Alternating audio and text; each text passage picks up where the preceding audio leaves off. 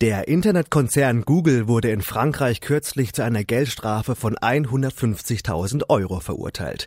Die französische Datenschutzbehörde stellte fest, dass die Suchmaschine noch immer das Suchverhalten ihrer Nutzer massenhaft speichert, um gezielt persönliche Werbung zu platzieren. Aber nicht nur das Thema Datenschutz sorgt für Kontroversen, wenn es um Suchmaschinen wie Google oder Bing geht. Die Anordnung der Treffer einer Suchanfrage ist mindestens genauso intransparent. Dabei entscheidet gerade die Position eines Treffers über dessen Schicksal. Die Homepage oder die Info, die in der Liste weit hinten auftaucht, hat kaum eine Chance überhaupt beachtet, geschweige denn angeklickt zu werden. Ein Faktor, der auch den wissenschaftlichen Diskurs beeinflusst. Mein Kollege Stefan Fuchs hat mit dem Soziologen René König über Wissenschaftskommunikation im Zeitalter von Google und Co. gesprochen. Herr König, im Netz existiert nur, was von den großen Suchmaschinen auf den vordersten Seiten der Hitlisten gelistet wird. Das ist für Unternehmen gelegentlich schon ein Problem. Muss es das für die Wissenschaft nicht noch viel mehr sein, wenn auch wissenschaftliche Informationen zunehmend über das Internet verbreitet werden?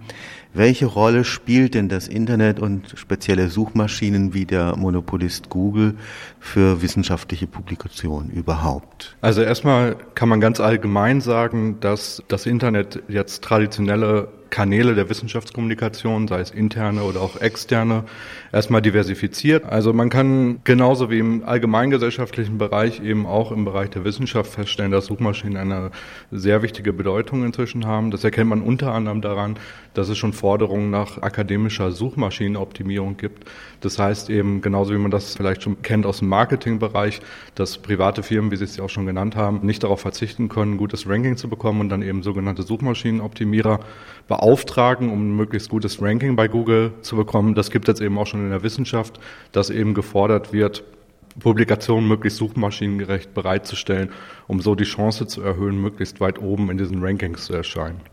Wie funktioniert das, wenn wir das mal kurz einschieben? Also da muss man erstmal unterscheiden zwischen der allgemeinen Suchmaschine, den Google, wie Sie es alle kennen und wie die meisten Wissenschaftler es ja auch kennen, Google Scholar. Ganz genau kann man es nicht sagen. Also die Universalsuchmaschine Google, da wird davon gesprochen, dass es von Google selbst, dass es über 200 sogenannte Signale gibt, die dann eine Rolle spielen. Was bekannt ist, ist, dass Links eine sehr zentrale Rolle spielen. Das heißt, Webseiten, die besonders viele Links erhalten, werden höher gerankt. Es gibt aber auch diverse andere Faktoren, zum Beispiel, wo wurde die Suchanfrage gestellt, wie oft erscheint das Stichwort auf einer Webseite und so weiter. Und bei Google Scholar ist es ein bisschen anders. Da spielen vor allen Dingen Zitationen eine Rolle. Das heißt, wie viele Zitate hat so ein Paper bekommen? Und äh, da ist eben auch interessant, dass das automatisch von Google ausgelesen wird. Im Gegensatz zur traditionellen Form der Zitationsanalyse wird dann eben durch einen Algorithmus versucht, das auszulesen. Und da tauchen auch viele Fehler auf, dass diese Metadaten, die da eine Rolle spielen, sprich so Autorenname, Jahreszahl der Publikation und so weiter, eben auch nicht immer von diesem automatischen Crawling-Prozess, der im Hintergrund stattfindet, erkannt werden. Und dementsprechend sind auch die Ergebnisse, die da rauskommen, nicht immer korrekt. Jetzt bewegen wir uns hier auf dem Gebiet der sogenannten Wissenssoziologie oder auch Wissenschaftssoziologie. Die Grundthese ist da, dass Wissenschaft immer eine gesellschaftliche Konstruktion ist ist. Wie könnte man jetzt die Veränderungen dieser gesellschaftlichen Konstruktion von Wissenschaft beschreiben, die unter dem Einfluss des Internets und seiner Zugänglichmachung durch Suchmaschinen, die profitorientiert arbeiten, vollstatten geht?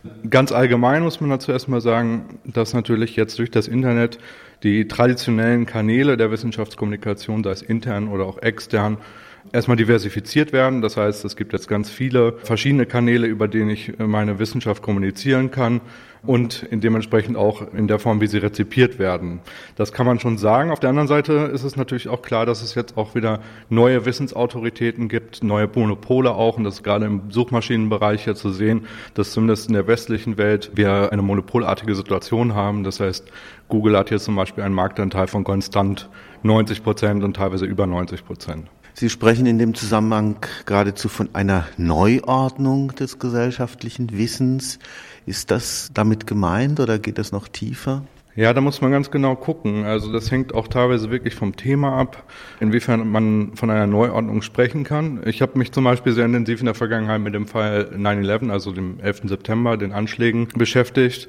Und das wissen vielleicht viele, da gab es diese Verschwörungstheorien, die sehr stark wurden. Die haben auch einen gewissen Wissenschaftsbezug, denn da ging es unter anderem um das World Trade Center und wie es denn nun eingestürzt ist.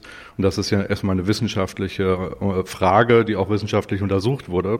Und da ist eben ganz interessant, dass für lange Zeit diese verschwörungstheoretischen Interpretationen dieses Ereignisses sehr weit oben erschienen bei Google, um nicht zu sagen, wir haben das untersucht, dass über fünf Jahre hinweg eigentlich permanent diese verschwörungstheoretischen Ergebnisse ganz weit oben waren. Und das hat sich jetzt vor kurzem geändert mit einem Algorithmen-Update seitens Googles und jetzt wurde das ein bisschen in Frage gestellt. Jetzt sieht man plötzlich verschwinden diese Seiten wieder, woran man merkt auch, wie wichtig so ein Algorithmus ist, was für eine Rolle der spielt, wie schnell das einfach auch geändert werden kann, so ein Bild. Insofern ist das auch immer im Fluss und hängt jetzt, wie gesagt, auch vom Beispiel ab, von was im Stichwort, was im Thema, was ich da wähle, wie sich das dann in Google darstellt. Das ist ja schon fast eine politische Entscheidung, die da in den Einzelheiten eines solchen Algorithmus drinsteckt. Was bedeutet das insbesondere für so kontroverses Wissen, also an dieser Front, wo verschiedene wissenschaftliche Auffassungen im Streit liegen?